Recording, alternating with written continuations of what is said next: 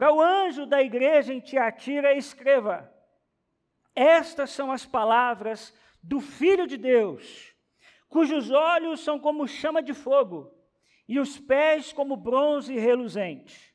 Eu conheço as suas obras, o seu amor, a sua fé, o seu serviço e a sua perseverança, e eu sei que você está fazendo mais agora do que no princípio. No entanto, contra você eu tenho isso: você tolera Jezabel, aquela mulher que se diz profetiza.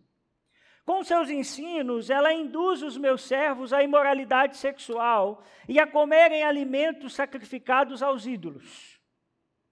Dê-lhe tempo para que se arrependesse da sua imoralidade sexual, mas ela não quer se arrepender.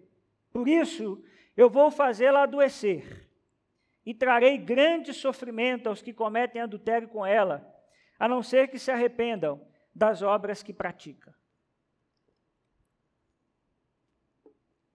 Versículo 23. Matarei os filhos dessa mulher. Então todas as igrejas saberão que eu sou aquele que sonda mentes e corações e retribuirei a cada um de acordo com as suas obras. Aos demais que estão em Tiatira, a vocês que não seguem a doutrina dela e não aprenderam, como eles dizem, os profundos segredos de Satanás, eu digo: eu não porei outra carga sobre vocês, tão somente apeguem-se com firmeza ao que vocês têm, até que eu venha. Aquele que vencer e fizer a minha vontade até o fim, eu darei autoridade sobre as nações. Ele as governará com cetro de ferro e as despedaçará como um vaso de barro. Eu lhe darei a mesma autoridade que recebi de meu pai. Eu também lhe darei a estrela da manhã. Aquele que tem ouvidos, ouça o que o Espírito diz às igrejas. Vamos orar mais uma vez, Pai. Diante da tua palavra, suplicamos, fala conosco. Espírito Santo de Deus, ilumina nossa mente, nosso coração. Tira agora, Senhor, da nossa mente qualquer preocupação, qualquer ansiedade para a próxima semana ou da que se passou e nos coloca agora, Senhor, de, em encontro com a tua palavra e com aquilo que o Senhor quer nos ensinar, Pai. Não permita que absolutamente nada roube a nossa atenção nesse momento e que possamos prestar muita atenção em tua palavra. O que te pedimos, em nome de Jesus. Amém e amém. Uh, irmão, se você não ouviu as outras mensagens, né, desafio você a ouvir no nosso canal do YouTube ou no nosso Spotify, mas nós já passamos por algumas igrejas. Nós começamos aprendendo com a igreja de Éfeso que nós precisamos ser uma igreja que ama. Depois nós aprendemos sobre perseverança sobre a necessidade que temos de não desistir da fé. Semana passada nós conversamos sobre a cultura e essa difícil relação do cristão e a cultura. Como é que a gente faz? O que a gente pode consumir, o que a gente não pode, como a gente discerne isso. E hoje o principal tema dessa carta é santidade. Hoje nós vamos conversar um pouco sobre santidade. Essa cidade de, Tiatira, se você for na Turquia, você consegue ainda encontrar algumas ruínas. É a atual Akizar. E é muito interessante porque essa cidade está mais ou menos a 65 quilômetros da que nós estudamos na semana passada, que é Pérgamo, Está vendo aqui Tiatira? Agora essas cartas começam a descer, começa em Éfeso, passa por Esmina, chega em Pérgamo, e agora tem uma carta a essa igreja de Tiatira. E a igreja de, de, a cidade de Tiatira, talvez você já ouviu falar sobre essa cidade, quando a Bíblia conta a história de uma mulher chamada Lídia.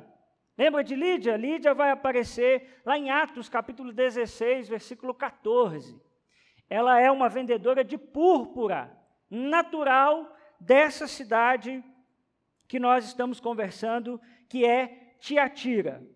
Alguns acreditam, inclusive, que pode ter sido Lídia a principal pessoa que levou o evangelho até essa cidade. Bom, qual é o contexto, irmãos, da cidade de Tiatira? Não precisa nem falar, né, gente? Apaga essa luz em nome do Senhor Jesus. A cidade, mas vocês também fazem um negócio cachique, né? Olha só. Isso são algumas ruínas que nós temos ainda da cidade de Tiatira. Tiatira não foi muito preservada, essa Tiatira dos tempos bíblicos. É, quando você vai lá, é praticamente um lote. É assim, realmente uma área muito pequena. Talvez de todas as cartas que nós estamos estudando, é a que nós menos temos ruínas dessa cidade. Então você tem ali uma pequena ruína, aqui também você tem alguns, como se fossem pilastras, né, que, de, de algum tipo de monumento que foi erguido naquela cidade. E a cidade de Tiatira, irmãos, é uma cidade muito interessante, porque Tiatira não é nenhum grande centro religioso, como todas as igrejas que nós vimos até agora. Tiatira é uma cidade, hum, vamos dizer, menos importante das sete.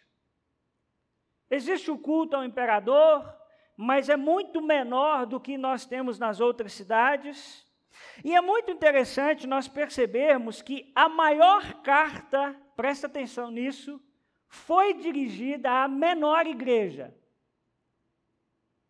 Tiatira é a de menos relevância, mas a carta é maior. Você viu o tempão que eu fiquei lendo a carta de Jesus a essa igreja? Isso é algo muito interessante. Tiatira não é nenhum centro religioso ou político, mas a sua importância é comercial. Por Tiatira passava-se muitas rotas comerciais. Então você tinha muito comércio, era uma rota entre Europa e Ásia, e as principais estradas de comércio passavam por Tiatira. Então era uma cidade que constantemente estava num crescimento econômico. Então não é uma cidade de pobreza. Muitos artesãos, pensa num pessoal que tinha habilidade. Tudo que você imaginar, ou muita coisa, se fazia nessa cidade. Tanto que Lídia é vendedora de púrpura, que era algo usado nas roupas dos importantes reis. Ela vende isso. Lá se trabalhava com lã, com linho, metal, principalmente cobre, você tinha curtidores, oleiros, pintores e muitos outros. Tiatira, então, é um centro comercial muito grande. Qual é um dos problemas que se tem em Tiatira? O que são chamadas de guildas. Quem lembra aí que estudou sobre isso na Idade Média? Vocês lembram dessa expressão? Guildas. Quem lembra? Só uns três anjos aqui, quatro anjos. Só isso? Eram centros, era, era para a gente entender hoje, é como se fossem sindicatos comerciais. Eram pessoas que, e grupos que, de alguma forma, conduziam o comércio da cidade. Então, por exemplo, o pessoal do cobre tinha a sua guilda, tinha o seu, o seu sindicato, tinha o seu grupo. Eles articulavam como compra, como vende, como a gente pode fazer uma melhor negociação. E era praticamente, irmãos, impossível ser comerciante em Tiatira sem fazer parte desses grupos. Mas qual é o grande problema? É que cada grêmio desse, cada sindicato desse, tinha a sua divindade. Então, aqueles comerciantes de determinado grupo prestavam culto a X divindade. A essa divindade eram oferecidos sacrifícios, eram oferecidos banquetes, comida, festas. Além de tudo, essas festas eram cheias de licenciosidade. Eram cheias de, como é que eu vou explicar para vocês, hein, numa linguagem mais moderna? Cheias de sem vergonhice, você entende? Os outros termos são muito pesados, então é só para você entender. Então, cada um desses grêmios tinha isso. Então, festas a deuses regados a muito sexo, regados a muita orgia. E, de repente, Perceba que os cristãos ficam desconfortáveis, porque os cristãos não vão participar disso. Começam a ter problemas. Porque como é, como é que eu, que sou cristão e eu sou seguidor de Jesus de Nazaré, eu vou a um banquete aonde sacrifica-se coisas e presta-se culto ao Deus Apolo. Como eu, que sou cristão, e devo honrar o meu casamento, a minha casa, a minha família, vou a uma festa onde existe todo tipo de promiscuidade. Não dá, não, não fecha, a conta não fecha. Os cristãos começam então a ter muitos problemas em Tiatira. E inclusive viver sobre extrema pobreza. Porque não compra e não vende. Não faz transação comercial, não faz parte de um sindicato e aí nós vamos ver o que Jesus tem a ensinar essa igreja, o que nós podemos aprender com essa igreja. A primeira coisa, meu irmão, que eu queria te ensinar nessa noite é que Jesus conhece profundamente a sua igreja. Eu vou repetir de novo. Jesus conhece profundamente a sua igreja. Amém, isso mesmo. Olha só o versículo 18. Tem um pessoal que fala assim, amém, só para eu, eu ir para frente. Versículo 18. Ao anjo da igreja em Tiatira, escreva, nós já vimos que o anjo é o líder daquela comunidade, muito possivelmente. Estas são as palavras de quem, gente? Do Filho de Deus, cujos olhos são como chamas de fogo e os pés como bronze reluzente. Olha a forma que Jesus se apresenta. Primeiro, ele diz que ele é o Filho de Deus. Essas são as palavras do Filho de Deus. Isso é muito interessante, porque naquela época, tanto César quanto Apolo, que é filho de Zeus dentro da mitologia grega, são vistos como filhos de Deus. Jesus já chega para a igreja de Tiatira e diz o seguinte: o Filho de Deus verdadeiro, legítimo sou eu. Não é César, não é o imperador, não é nenhum outro senão eu. Essas são as palavras do Filho de Deus. E ele diz outra coisa: que os seus olhos são como chamas de fogo. E se você viveu aí nos tempos 90, você sabe quantas músicas tinham. E os seus olhos são como chama de fogo. O pessoal adorava essa expressão. Qual é a ideia de Jesus ter olhos cujos olhos né, são como chama de fogo? A ideia de que Jesus tudo vê. Meu irmão, Jesus conhece tudo sobre nós. Jesus conhece o que você faz, e mais, Jesus conhece por que você faz o que faz. Ele é capaz de sondar mentes e corações. Ele é capaz de sondar a motivação pela qual nós fazemos tudo o que nós fazemos.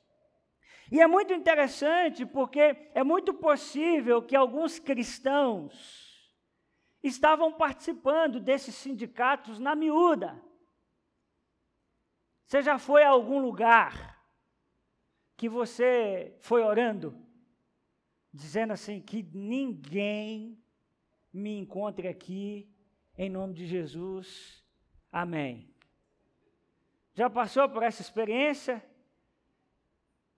É mais ou menos isso aqui que o pessoal de Tiatira estava enfrentando. Então, alguns ia lá de vez em quando numa festinha do Apolo. Nada a ver, não, comer uma carninha, ver umas mulheres bonitas dançando. Mas no dia que a igreja reunia, eu bato um cartão lá com a igreja. Jesus diz: então, essas são as palavras daqueles que têm óleo como chamas de fogo. Eu vejo tudo, pessoal. Eu sou capaz de sondar mentes e corações. E ele diz que os seus pés são como bronze reluzente. Em Tiatira tinha fundição em cobre e bronze, e o deus Apolo, o filho de Zeus, era o grande padroeiro dessa turma. E Jesus diz que ele tem pés como bronze reluzente, ou seja, não só a, a, ideia aqui é de que Jesus está acima de Apolo, mas, sobretudo, Jesus tem poder de julgar, de glória, aquele que é capaz de julgar. Então veja que Jesus se apresenta como aquele que conhece a sua igreja, e no início do versículo 19 ele vai dizer: Eu conheço as suas obras. Irmãos, eu queria te dizer algo que é libertador nessa noite. Jesus te conhece. Jesus nos conhece como comunidade de fé. Jesus sabe quem sou eu, quem é você. Jesus sabe por que eu faço o que faço. Jesus sabe por que você faz o que faz. Dentro da igreja e fora da igreja. Bom, isso nos coloca num caminho de responsabilidade, mas isso é também para nós, irmãos, um conforto, a certeza de sabermos que nunca estamos sozinhos. Que Ele é plenamente consciente de tudo que acontece em nossa vida. Amém, gente? Segunda coisa que eu queria te ensinar nessa noite é que nós precisamos crescer em nosso compromisso com Deus. Olha comigo aí, por gentileza, o versículo 19. Você pode ler junto comigo? Vamos lá? Conheço as suas obras, o seu amor, a sua fé, o seu serviço e a sua perseverança, e sei que você está fazendo mais agora do que no princípio. Muito interessante que a primeira carta de Paulo que nós lemos, a primeira carta de Jesus, me perdoe, a igreja de Éfeso, nós vimos que a igreja de Éfeso começou bem, não foi? Jesus diz assim: Eu só tenho uma coisa contra vocês, vocês abandonaram o primeiro amor. O amor de vocês começou lá em cima. Mas aos poucos esse amor foi se diluindo, ele foi, ele foi acabando. É muito interessante que na igreja de Tiatira, Jesus diz que eles estão crescendo. O John Stott diz algo muito interessante, ele diz que Tiatira não apenas rivalizava com Éfeso nas atividades do serviço cristão, como também demonstrou o amor que faltava em Éfeso, preservou a fé que estava em perigo em Pérgamo e compartilhava com Esmina a virtude da resistência paciente na tribulação. Então, ela, de alguma forma, está cumprindo muitas coisas que as igrejas que Jesus escreveu até agora não estavam cumprindo. E Jesus vai dizer o seguinte: você está fazendo mais agora do que no início. É muito legal, vocês estão numa crescente. E aí ele vai listar cinco coisas: nas obras, no amor, na fé, no serviço e na perseverança. E você está fazendo mais agora do que no princípio. Uau! Seria algo legal de Jesus falar da gente, é ou não é? Ela, ele olhar para a IBCP e dizer: Eu estou muito feliz com vocês, porque vocês estão fazendo mais agora do que vocês faziam lá no começo. Tudo isso está crescendo em vocês. Tudo isso cada vez aumenta mais. Sabe, irmãos, e nós precisamos pensar: será que a nossa vida é assim? Ou a nossa vida é assim? Nós começamos lá em cima e nós fomos diminuindo as nossas obras, o nosso amor, a nossa fé, o nosso serviço e a nossa perseverança. Será que Jesus diria sobre mim e sobre você que nós estamos crescendo nessas coisas ou que nós estamos diminuindo? E eu queria te perguntar com muito carinho nessa noite: como você está hoje? Em sua caminhada com Jesus, com Deus e com a palavra de Deus, será que você está parado nessas coisas e em outras coisas? Será que você está regredindo?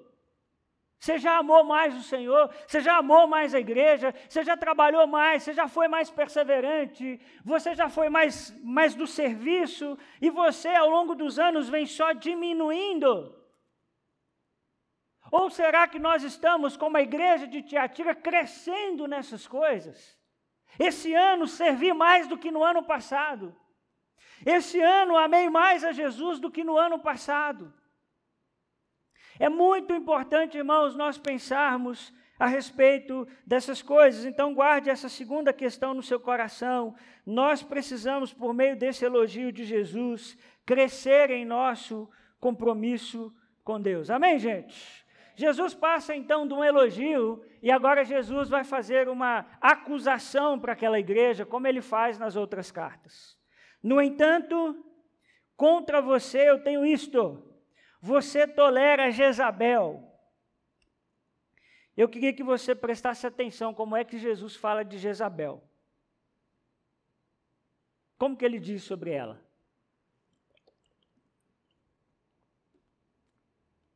Você tolera Jezabel, aquela mulher que se diz profetiza. Pergunta: você acha que Jesus estava feliz? Quando você diz para alguém assim, aquela pessoa, geralmente é que nós não estamos querendo nem falar o nome direito daquela pessoa. E olha que interessante, ela se diz profetiza com os seus ensinos. O que, que ela faz, gente? Ela induz os meus servos à imoralidade sexual e a comerem alimentos sacrificados aos ídolos. Muito interessante. Se você se lembrar da igreja de Éfeso, a primeira igreja que nós estudamos, Jesus elogia aquela igreja porque quando os nicolaítas chegaram lá, o pessoal de Éfeso caiu de pau neles. Quando os falsos profetas chegaram lá, eles disseram: vocês não são profeta coisa nenhuma, não. Jesus diz: muito bem. O que acontece aqui nessa igreja é que Tiatira tolera uma, falta, uma falsa profetisa em seu meio, que o texto vai chamar de Jezabel. Na carta de Pérgamo, foi feita uma alusão a, a Balaão do Antigo Testamento, agora é feita uma alusão a Jezabel. Se você quiser conhecer mais a história de Jezabel, desafio você ler na sua casa, 1 Reis 16 a 22. Jezabel é esposa do rei Acabe, mas pensa numa mulher, o capeta purinho. Você fala assim, uma pessoa que é ruim, mais ruim, mais ruim. Todo mundo olharia e diria assim: é a Jezabel. E o que é que a Jezabel faz? A Jezabel coloca no meio do povo de Deus a adoração a Baal, que é um Deus falso. E ela faz uma confusão no meio do povo de Deus. Segunda Reis 9, 22, vai dizer que ela causou muitos males, como prostituições e feitiçarias. Isso no meio de Israel. Ela faz uma bagunça na fé de Israel. E ela tem um objetivo só: levar as pessoas à imoralidade sexual. E veja, irmãos, que interessante. Pergunta, uma pergunta séria. Jesus está falando a cristãos ou não cristãos que estão caindo na lábia da Jezabel, na igreja de, nessa igreja de Tiatira? Aos cristãos? É, aos cristãos. Eu gosto de pegar vocês, viu? Ver se vocês estão convictos, aos cristãos. Tanto que Jesus vai dizer, com os seus ensinos, ela induz os meus servos ela induz os meus servos à imoralidade sexual e a comerem alimentos sacrificados aos ídolos. Irmãos, preste atenção na perversidade que está presente na igreja de Tiatira. Existe uma mulher ensinando alguma coisa àqueles cristãos, a tal ponto deles se envolverem com o que há de mais podre em imoralidade sexual. Esse autor diz algo muito interessante. Ele diz que aqui temos uma advertência. Uma igreja cheia de gente, cheia de energia e atividade, não necessariamente é uma verdadeira igreja. E é muito fácil encher de gente uma igreja quando os fiéis vêm para serem entretidos e não para serem instruídos para serem tranquilizados em vez de serem desafiados e confrontados com a realidade de seus pecados e com a oferta de salvação. Uau! Porque é exatamente isso que está acontecendo na igreja de Tiatira. E aqui uma terceira coisa que eu quero te ensinar é o seguinte: a igreja precisa cuidar da sua santidade. Eu e você precisamos cuidar de nossa santidade. Não dá para estarmos aqui dentro envolvidos em coisas que não agradam ao Senhor. E é muito interessante que é no meio do povo de Deus que o diabo planta alguém para enganar o povo de Deus. Isso é muito sério, irmãos, nós precisamos pensar sobre isso. Porque Jezabel é como se ela dissesse o seguinte: gente, não tem problema nenhum vocês participarem dos grêmios. É só um, uma festinha, não tem problema nenhum. É como se ela dissesse o seguinte: como é que você vai saber que é ruim se você nunca foi? Tem problema não. Pode participar. Exatamente a mesma tática que a serpente usa no jardim do Éden. Irmãos, deixa eu dizer uma coisa muito séria e não quero soar a você como um religioso. Mas a Bíblia nos diz que nós não podemos viver no pecado para o qual nós já morremos. Isso não significa dizer que nós não vamos pecar. Pecamos diariamente. Mas nós não podemos ter prazer no pecado e conscientemente escolher repetir o nosso pecado dia após dia. Esse é o problema da igreja de Tiatira. E veja o que Romanos 6, 1 a 2 vai nos dizer: que diremos então? Nós continuaremos pecando para que a graça aumente? De maneira nenhuma. Nós, os que morremos para o pecado, como poderemos continuar vivendo nele? Nós que já morremos para o pecado, como poderemos continuar vivendo nele? Então, Tiatira é uma igreja que tem amor, que tem perseverança, que tem obras, que tem essas cinco qualidades que Jesus lista. Mas é uma igreja que erra na sua santidade.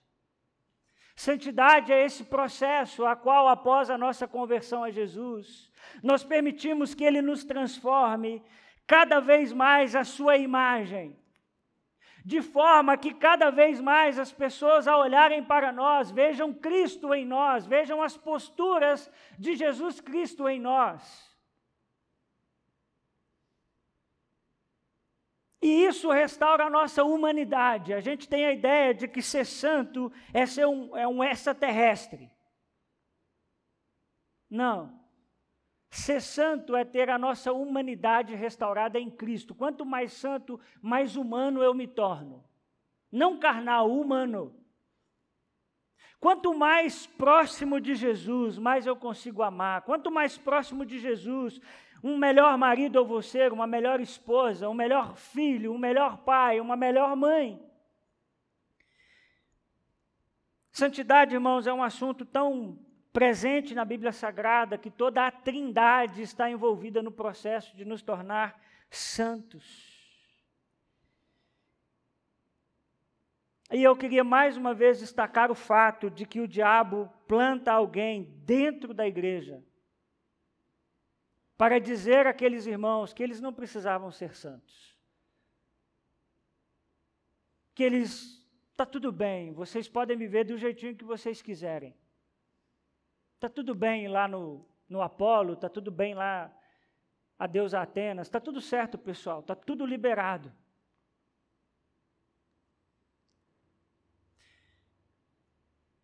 Veja o que Mateus 24, 24 vai nos dizer. Pois aparecerão quem, gente? Falsos cristos e falsos profetas, que realizarão grandes o quê?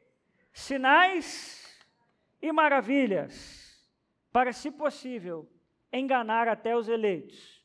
Certamente você nunca viu isso aqui acontecendo no cenário evangélico brasileiro. Graças a Deus. Isso é um problema que tinha só nos, ali no primeiro século, no início da igreja primitiva. Hoje não existem mais falsos profetas fazendo grandes milagres e enganando muita gente. Ou tem? Tem bastante, né? Interessante, né? Veja que é gente do poder, viu? É gente que você olha e diz assim: eu acho que é crente mesmo, hein? Eu vi, eu vi ele fazendo, eu vi acontecendo. É grandes sinais e maravilhas, é coisa que você olha e diz assim: gente, por que, que eu não consigo fazer isso? Mas que na verdade estão enganando a muitos. E o objetivo, irmãos, tanto dos seguidores de Balaão, dos Nicolaítas e de Jezabel é o mesmo: enganar o povo de Deus, persuadindo-os a adotarem um estilo de vida que lhes permita serem aceitos no mundo e a continuarem sendo membros de uma igreja local. Mas Tiago já nos disse em Tiago 4,4 que aquele, pois, que quiser ser amigo do mundo, constitui-se amigo de Deus. Texto pesado. Deus diz: Você quer ser amigo do mundo? Bom, tudo bem, é um direito seu, de escolha sua. Mas saiba de uma coisa: ser amigo do mundo é automaticamente ser meu inimigo. E Jesus continua dizendo no versículo 21: Eu dei-lhe tempo para que se arrependesse da sua imoralidade sexual, mas ela não quer se arrepender. Quem? A Jezabel. Por isso eu vou fazê-la adoecer e trarei grande sofrimento aos que cometem adultério com ela, a não ser que se arrependam das obras que ela pratica. Veja que Jesus está, de alguma forma, chamando essa mulher, Jezabel, ao arrependimento. Ou a esse espírito de Jezabel ao arrependimento, as pessoas que seguem os seus ensinos. E deliberadamente, continuamente, ela diz: Não, não quero saber de Jesus, não quero saber a respeito de levar Jesus a sério. E ela continua enganando os membros da igreja de Tiatira a irem para uma cama de imoralidade sexual. E aqui tem um jogo de palavras muito interessante de Jesus, que Jesus diz o seguinte: ela vai cair de cama. A cama que é usada para a imoralidade sexual será o leito da disciplina que vou aplicar sobre ela e sobre todos aqueles que não se arrependerem. E, gente, já pensou em? Tem um pessoal atrás de um Jesus bem good vibes aí hoje. É um texto difícil deles lidarem. Por uma razão muito simples, irmãos: a igreja é de Jesus. E toda vez que Jesus tiver que cuidar da sua igreja, ele vai cuidar da sua igreja. Porque aqui o que está acontecendo, é, aparentemente, é que esse grupo dominou a igreja de Tiatira. E Jesus diz: Como ela não vai se arrepender, eu trarei juízo sobre eles. Ela já está condenada porque não se arrependeu, mesmo tendo a chance, e aqueles que adulteraram com ela e não se arrependerem, ou que estão nessa prática, sofrerão, mas Jesus ainda está dando mais um tempo. Sabe, irmãos, Jesus não nos obriga a nos entregarmos a um caminho de santidade, nem acaba a força com a teimosia de nossa vontade, a decisão é nossa.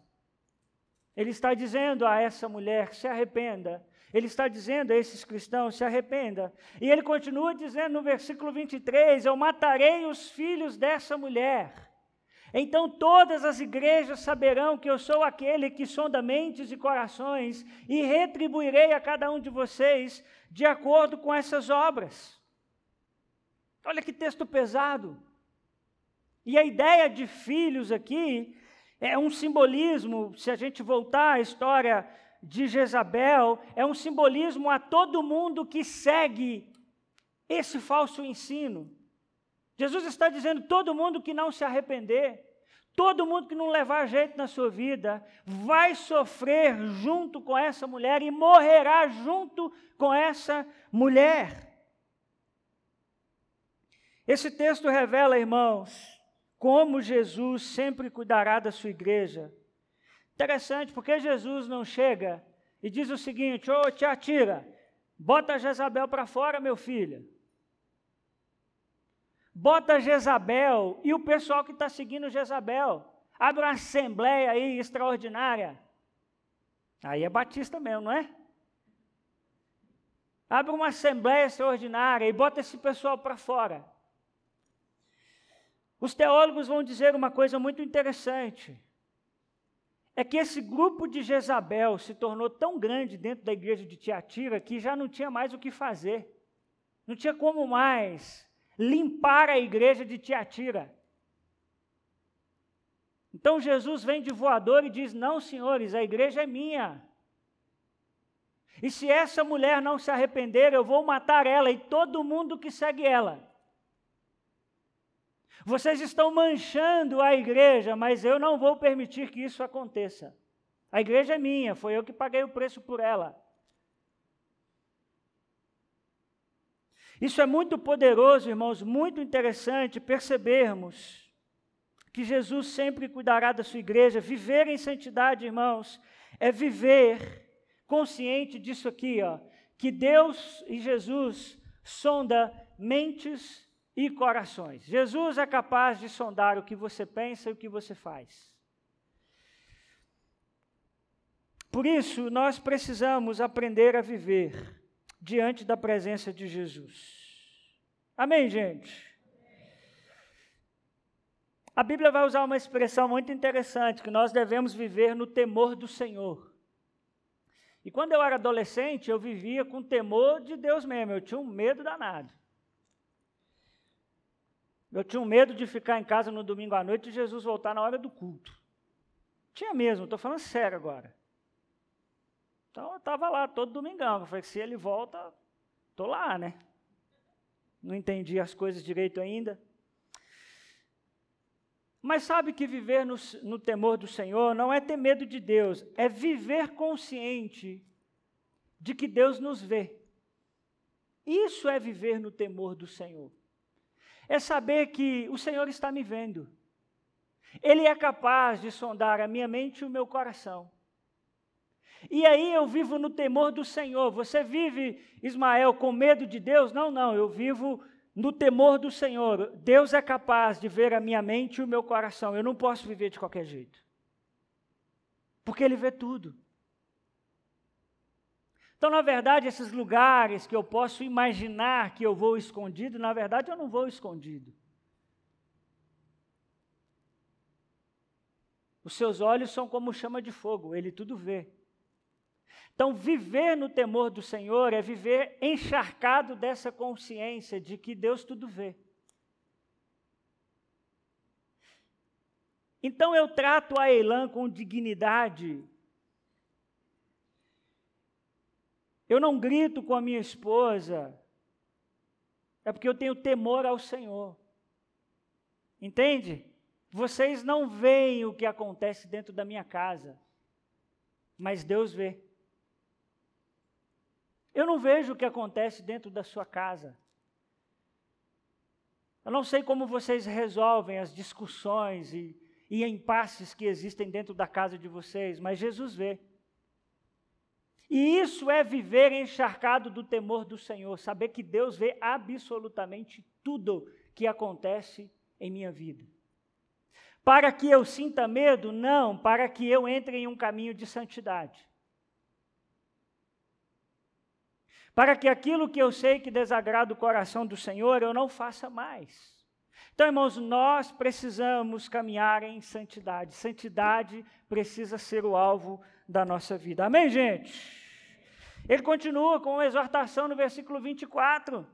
Aos demais que estão em Tiatira, vocês que não seguem a doutrina dela, é, não aprenderam, como eles dizem, os profundos segredos de Satanás, eu digo: eu não porei outra carga sobre vocês, tão somente apeguem-se com firmeza ao que vocês têm, até que eu venha. Muito interessante que, embora boa parte da igreja estava nessa bagunça, nessa imoralidade sexual, Jesus faz questão de dizer aos demais que estão em Tiatira, a vocês que não se renderam, a vocês que continuam buscando a santidade, eu não quero colocar nenhuma outra carga sobre sobre vocês, eu só peço uma coisa: apeguem-se àquilo que vocês receberam. Bom, o que é que eles receberam? Jesus, o Evangelho, as Escrituras. E o que é que Jesus está ensinando para nós, irmãos? É que para que estejamos num caminho de santidade, nós precisamos nos apegar àquilo que já temos. Nós vencemos os falsos ensinos e vivemos em santidade, nos apegando com firmeza ao que recebemos até que Ele venha. Deixa eu te dizer uma coisa: a verdade de Deus é suficiente para a sua vida. Eu vou repetir de novo, você falar um amém. A verdade de Deus é suficiente para a sua vida. Irmãos, nós não precisamos de mais nada. Nós não precisamos reinventar a lógica e a roda do Evangelho. O que Jesus está dizendo é o seguinte, gente, só se apeguem com firmeza ao que vocês já receberam. Porque se vocês fizeram isso, fizerem isso, vocês vão vencer. Se vocês se apegarem com firmeza, de verdade, vocês vão vencer. O que nós precisamos, irmãos, já nos foi revelado, e a provisão de Deus para nós é suficiente para uma vida plena até a volta de Jesus. Amém? Quarta coisa que eu quero te ensinar, a gente já caminhar para o final, é que os prazeres do mundo não se comparam com as bênçãos do céu. E, vocês gostam do. Amém, gente? Misericórdia, hein? Vou ler de novo ali, ó. Os prazeres do mundo não se comparam com as bênçãos do céu. Amém. Olha o versículo 26. Aquele que vencer e fizer a minha vontade, a promessa de Jesus, né? Até o fim eu darei autoridade sobre as nações. Ele as governará com cetro de ferro e as despedaçará como um vaso de barro. Eu lhe darei a mesma autoridade que recebi do meu Pai. Jesus aqui, irmãos, oferece pelo menos duas promessas que são muito maiores do que qualquer coisa que o mundo possa nos oferecer. Primeiro, ele vai dizer que aqueles que perseverarem receberão autoridade sobre as nações. Aqui a gente ficaria horas e mais horas discutindo o que é essa autoridade sobre as nações.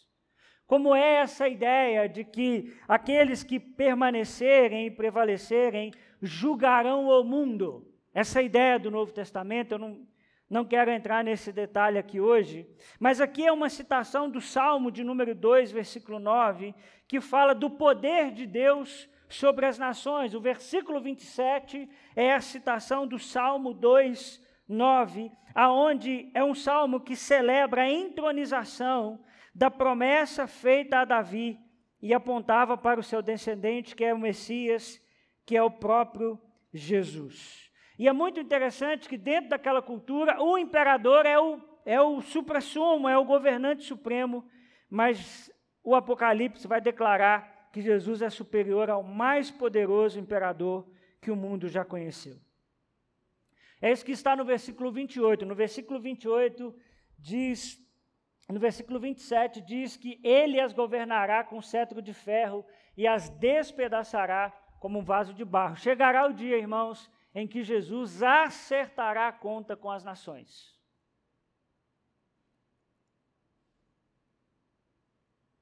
O tempo é hoje. Chegará o dia que ele virá como um rei supremo e julgará todas as nações, e a Bíblia diz que de alguma forma nós vamos participar disso. E é muito interessante porque a falsa profetisa estava pregando que se os crentes não participassem daqueles sindicatos, eles perderiam prestígio, eles perderiam, eles cometeriam um suicídio econômico, eles estariam fadados a fracasso. Mas Jesus está ensinando que não adianta ganhar o mundo inteiro e perder a alma. Que aqueles que foram menosprezados, aqueles que foram marginalizados, um dia, com Cristo, julgarão essas nações e essas pessoas. Você consegue imaginar que bênção é isso? E ele vai dizer uma outra coisa: diz que também receberão a estrela da manhã, também lhe darei a estrela da manhã.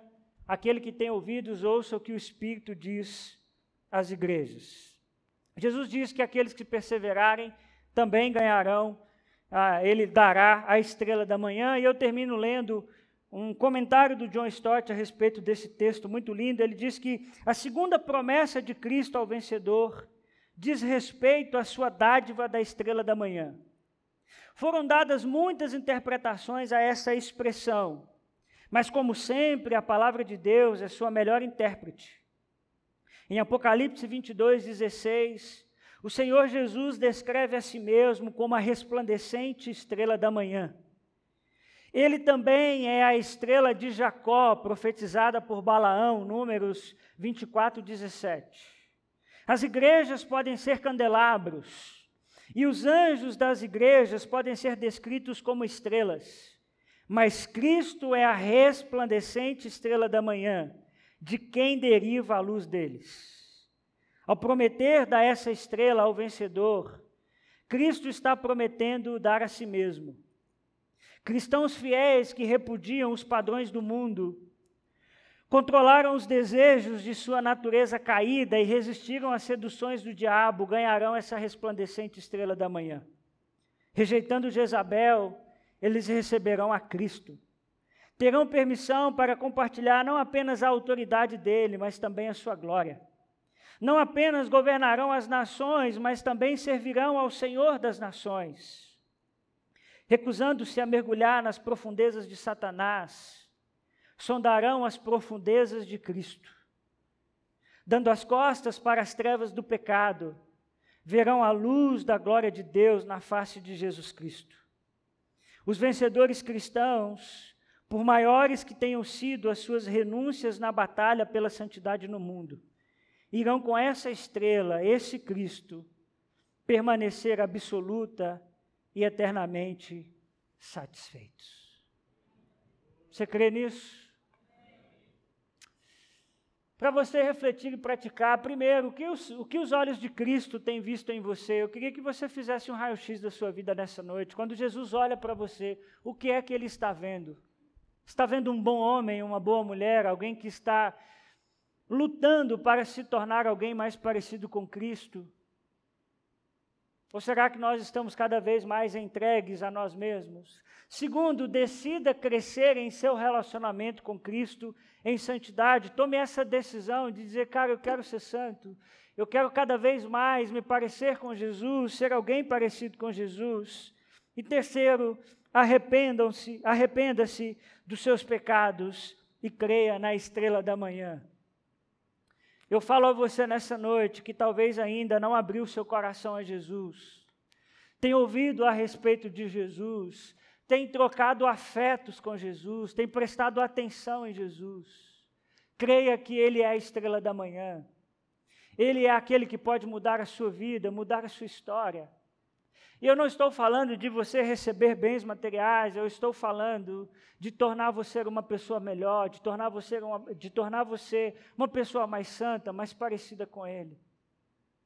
Alguém capaz de lidar com o seu temperamento, com as suas emoções, e render-se completamente a Ele. Por isso, queria que você pensasse a respeito dessas três coisas. Fica de pé no seu lugar, eu quero terminar orando com você nessa noite. E pedindo que você olhe para o seu coração nessa noite e pense em algo que Deus ministrou ao seu coração dessas três coisas. Tenha coragem de, de, se fazer essas perguntas: o que é que Jesus tem visto em você? Decida crescer no seu relacionamento com Cristo e santidade. E arrependa-se arrependa dos seus pecados, entregando tudo a Jesus. Feche os seus olhos, eu quero orar com você nessa noite. Pai, muito obrigado por essa noite. Obrigado pela tua graça entre nós. Obrigado pelo teu Espírito Santo entre nós. E obrigado pelo que recebemos da tua palavra. E te pedimos nessa noite, Senhor, em nome de Jesus, não permita que saiamos daqui com o nosso coração endurecido. Nós precisamos de Ti nessa noite, Senhor. Como cantamos nessa noite, longe do Senhor não vale a pena existir. Não existe vida sem Ti, Senhor. Por isso, Pai, sonda nessa noite nossas mentes e corações e nos coloca, Senhor, em um caminho de santidade. Senhor, começa em mim, Pai. Traz ao meu coração aquilo que tem desagradado ao teu nome, aquilo que tem ferido a tua santidade, Senhor. Traz ao meu coração, traz ao coração dos meus irmãos. Não permita, Senhor, que como igreja sejamos seduzidos por falsos ensinos. Não permita, Senhor, que essa igreja seja conduzida por algo que não tem a ver com o teu evangelho, Senhor. Guarda esse púlpito, Senhor. Guarda o meu coração, a minha mente. E se algum dia, Senhor, eu pregar algo que não seja o teu evangelho, me tire desse púlpito, Pai. Preserve a tua igreja. Nos coloca, Senhor, em um caminho de santidade. Nós queremos ser uma igreja santa, Senhor. Tira, Senhor, do nosso meio tudo que não te agrada.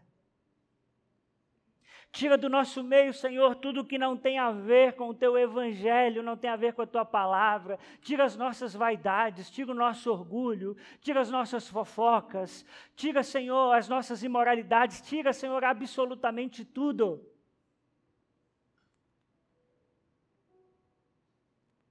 Limpa o nosso coração, Senhor. Dá-nos um coração completamente rendido a Ti. Um coração que não sente falta de nada. Um coração que não busca alegria em nenhuma outra coisa senão em Ti. Livra-nos, Senhor, de achar que somos algo porque participamos de um grêmio, que participamos de um grupo, e quantas vezes nós vendemos os nossos valores, Senhor, para fazer parte de algo que não tem a ver com o Senhor. Por isso, livra-nos disso, Senhor, e nos coloca num caminho de santidade. Precisamos de Ti, Senhor. Precisamos de Ti, Senhor. É o que nós te pedimos em nome de Jesus. Amém. Amém.